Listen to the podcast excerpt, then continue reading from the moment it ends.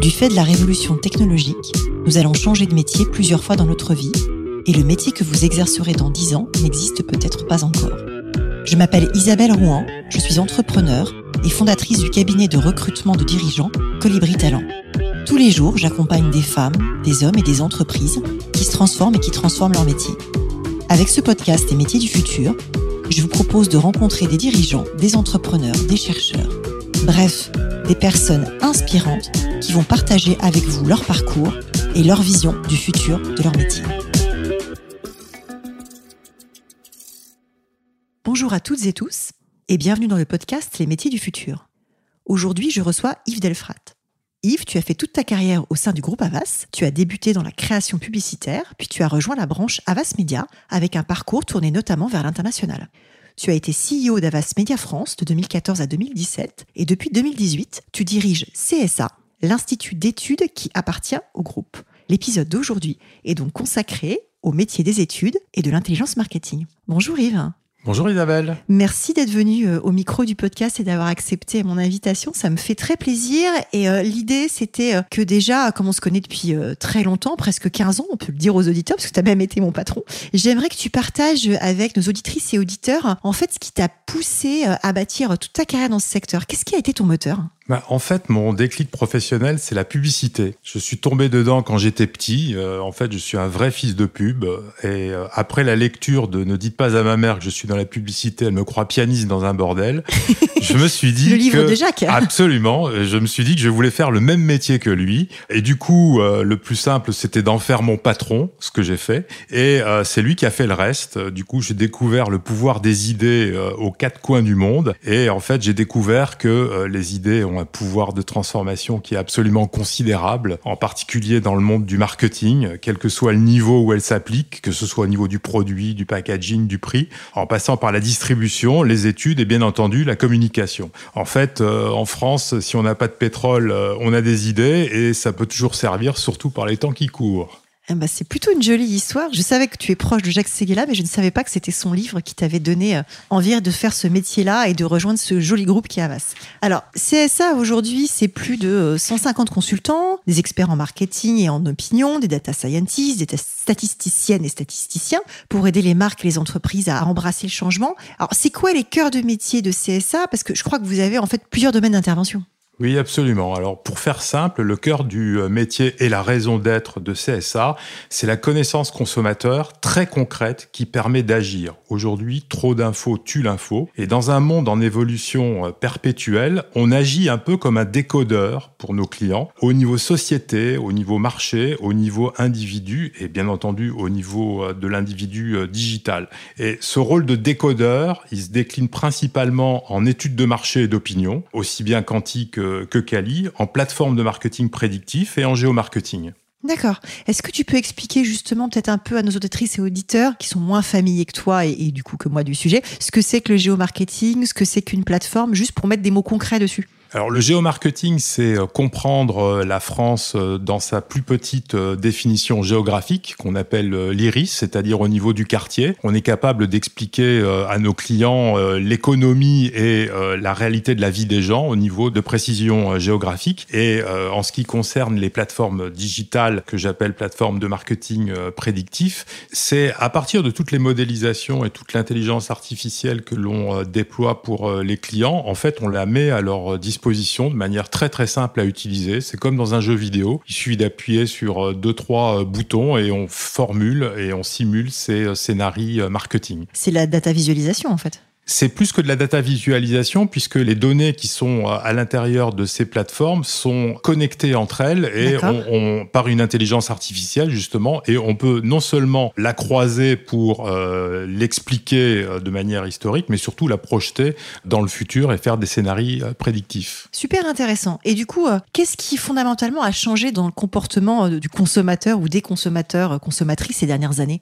Alors sans surprise, euh, ce sont euh, les crises successives que l'on a euh, traversées, des gilets jaunes au Covid et de la mutation de l'espèce de globalisation heureuse pour un monde qui est hautement incertain aujourd'hui, voire au bord de la guerre, qui ont généré une plus grande complexité. Et aujourd'hui, on voit que les Français, en fait, sont sortis des deux dimensions des écrans du confinement, complètement transformés en trois dimensions. Aujourd'hui, les Français, ils sont à la fois consommateur, citoyen et salarié. Et en fait, ces trois dimensions, elles varient en fonction de l'actualité, mais d'un point de vue général, ils sont très conscients de leur nouveau pouvoir et ils jugent qu'ils sont eux-mêmes les plus à même de transformer la société via leur consommation à 57% avec les entreprises à 43%, devant le gouvernement qui ne représente plus que 36% de la capacité à transformer la, la société. Ah oui, donc la consommation devient un acte militant ou un acte de changement politique quelque part. Absolument, et euh, la carte de crédit devient carte d'électeur, et c'est encore plus vrai dans un contexte d'inflation. Alors, le podcast s'appelle Les métiers du futur. Qu'est-ce qui, selon toi, fait que ces nouveaux métiers euh, de la data et de la meilleure comportement euh, du consommateur, qu'est-ce que ça va engendrer, en fait, comme nouveaux métiers Alors, moi, je vois quatre évolutions assez fondamentales du métier. La première, c'est la manière dont on collecte la donnée. Aujourd'hui, on collecte de la donnée en monosource. Demain, on va passer en multisource. On va collecter de la donnée agrégée, de la donnée désagrégée, dans un monde d'objets et de sujets de plus en plus connectés. Et on la connectera dans le monde réel et dans le métaverse. Donc, premier euh, grand changement, le métier de data collector, qui n'existe pas aujourd'hui ou qui existe en monosource. La deuxième grande mutation, l'analyse de la donnée assistée par les technologies. C'est vraiment les algos au secours de l'intello. On va, grâce à la technologie, euh, analyser plus vite, plus fort, plus loin.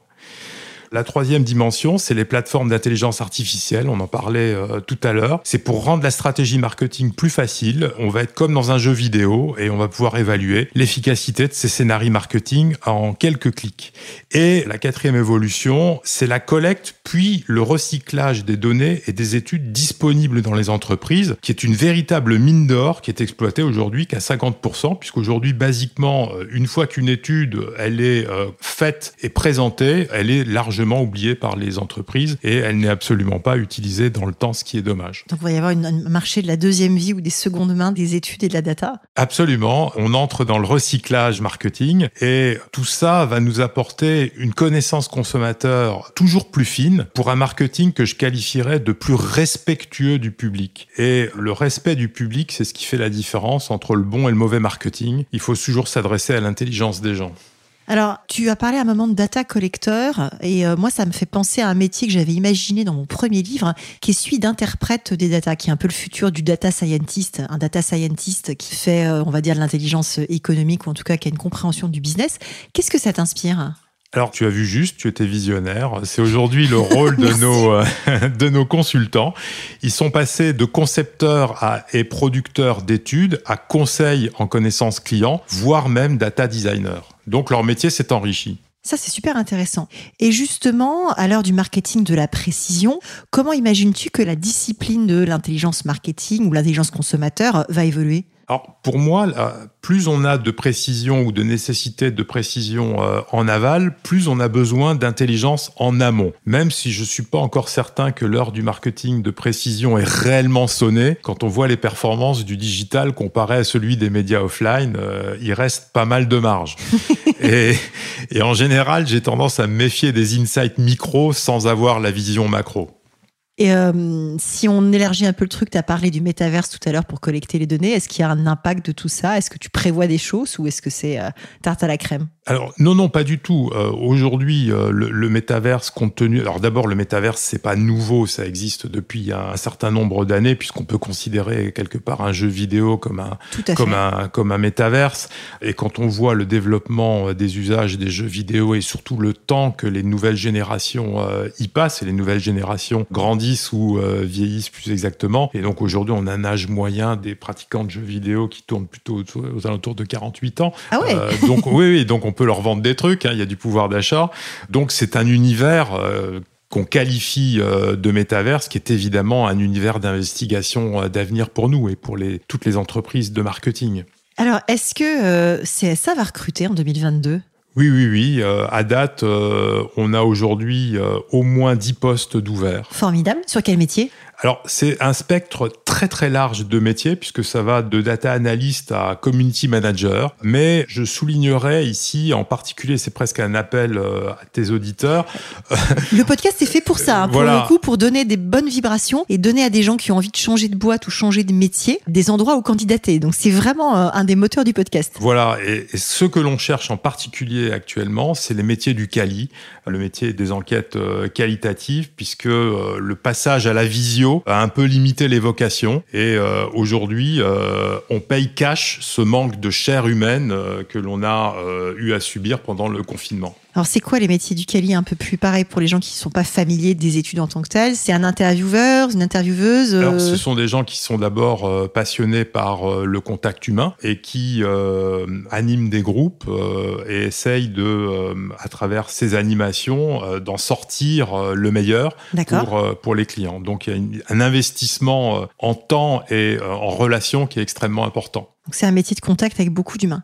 Qu'est-ce que tu vois aujourd'hui comme changement pour les métiers liés à la technologie? Alors pour moi, j'ai une vision assez positive de la technologie. Ça ne m'étonne pas. Pour moi, la technologie, elle va débrider euh, l'innovation et la créativité. Pour moi, c'est un booster absolument formidable. Plus on sera augmenté en technologie, et c'est déjà le cas hein, avec nos smartphones, nos montres connectées, qui nous ont déjà transformés en cyborg, plus on aura de possibilités pour inventer un monde meilleur demain. Et euh, les plateformes de marketing prédictif dont on parlait tout à l'heure, elle transforme nos clients dès aujourd'hui en véritables consultants à l'intérieur de leurs euh, entreprises et nos consultants, comme on l'a vu tout à l'heure, euh, en data designer. Donc en fait, c'est valeur ajoutée à tous les étages de la fusée et tout ça grâce à la tech. Donc euh, voilà, moi je pense que l'avenir en termes de profil, elle est à la curiosité et à la créativité pour avoir un être humain qui va être augmenté grâce à la technologie. Bah, curiosité et créativité, je trouve que c'est un bon message et c'est dans la droite ligne d'autres épisodes du podcast. Donc du coup, ça résonne. Moi, je suis ravie d'entendre ça. Quel conseil tu donnerais à une jeune ou à un jeune qui prépare aujourd'hui son arrivée sur le marché du travail? Alors, je lui donnerais un, conseil très simple, c'est d'écouter euh, le discours de Steve Jobs à Stanford en juin 2005, qui est toujours euh, d'actualité euh, aujourd'hui.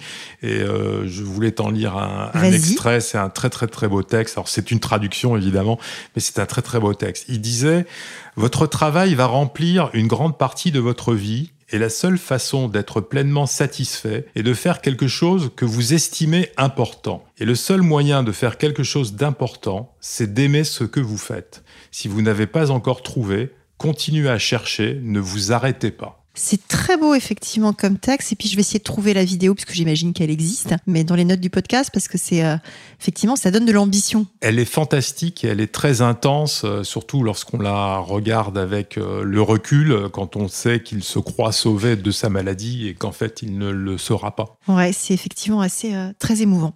Et dans la même lignée, quel conseil tu donnerais à une femme ou à un homme qui souhaite se reconvertir? Alors ça tombe bien, c'est dans la même vidéo, c'est un petit peu plus loin dans le discours de, de Steve Steve Jobs, et je le recite parce que c'est très puissant euh, aussi, c'est un très très beau message. Il nous dit euh, Il s'est avéré que mon licenciement d'Apple a été l'une des meilleures choses qu'il pouvait m'arriver. Le poids du succès était remplacé par la légèreté d'être à nouveau un débutant, moins sûr de tout. Ça m'a libéré et permis d'entamer l'une des périodes les plus créatives de ma vie. Bah, c'est un bon message, écoute là aussi, d'espoir, effectivement, de résilience et de se dire qu'on peut euh, rebondir à tout âge et après tout accident, je sais pas si c'est le bon mot, mais euh, tout changement ou shift dans un parcours. Donc je, te remercie parce que je connaissais pas ces deux citations et ce discours. Donc du coup, je vais aller regarder ça avec impatience. Ah, tu vas te, tu vas te régaler. Il y en a une autre qui est très très euh, jolie que m'avait donné un patron, un l'un de mes patrons à un moment où j'étais entre deux jobs, qui m'avait dit mais ne t'inquiète pas, le talent est dans le rebond. Alors c'est peut-être un truc euh, footballistique qui pourra s'adresser euh, au PSG aussi. On en avoir bien besoin dans les semaines qui viennent.